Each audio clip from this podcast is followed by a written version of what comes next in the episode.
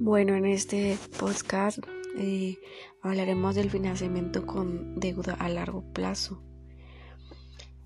La mayor parte del financiamiento que obtiene la empresa proviene de las utilidades retenidas, ya que muchas empresas deciden no repartir la totalidad de, las utilidades como dividendos, sino que utilizan un, mayor porcentaje de esta para financiar sus proyectos tanto de expansión como de crecimiento.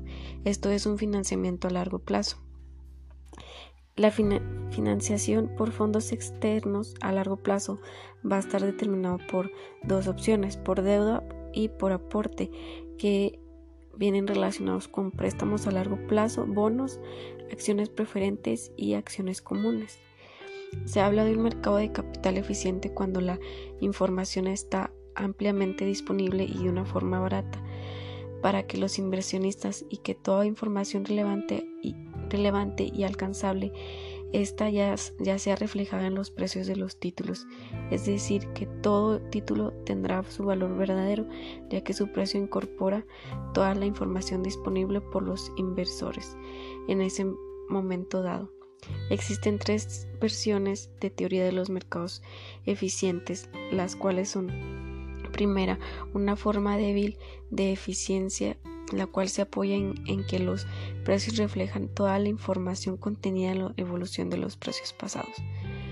Segunda, una forma suficiente de eficiencia en donde los precios reflejan no solo los precios del pasado, sino también todas las restantes información publicada.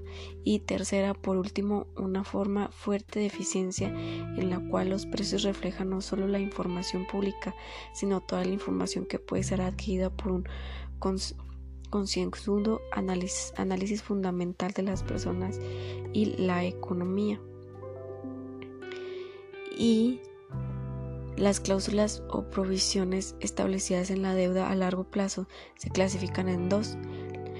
La primera, las cláusulas estándares o generales que se hacen por el objeto de garantizarle al prestamista la rentabilidad de la empresa y no son obstáculo para una empresa financieramente sólida. Y segunda, cláusulas restrictivas, que son las que establecen restricciones financieras sobre el presta prestatario.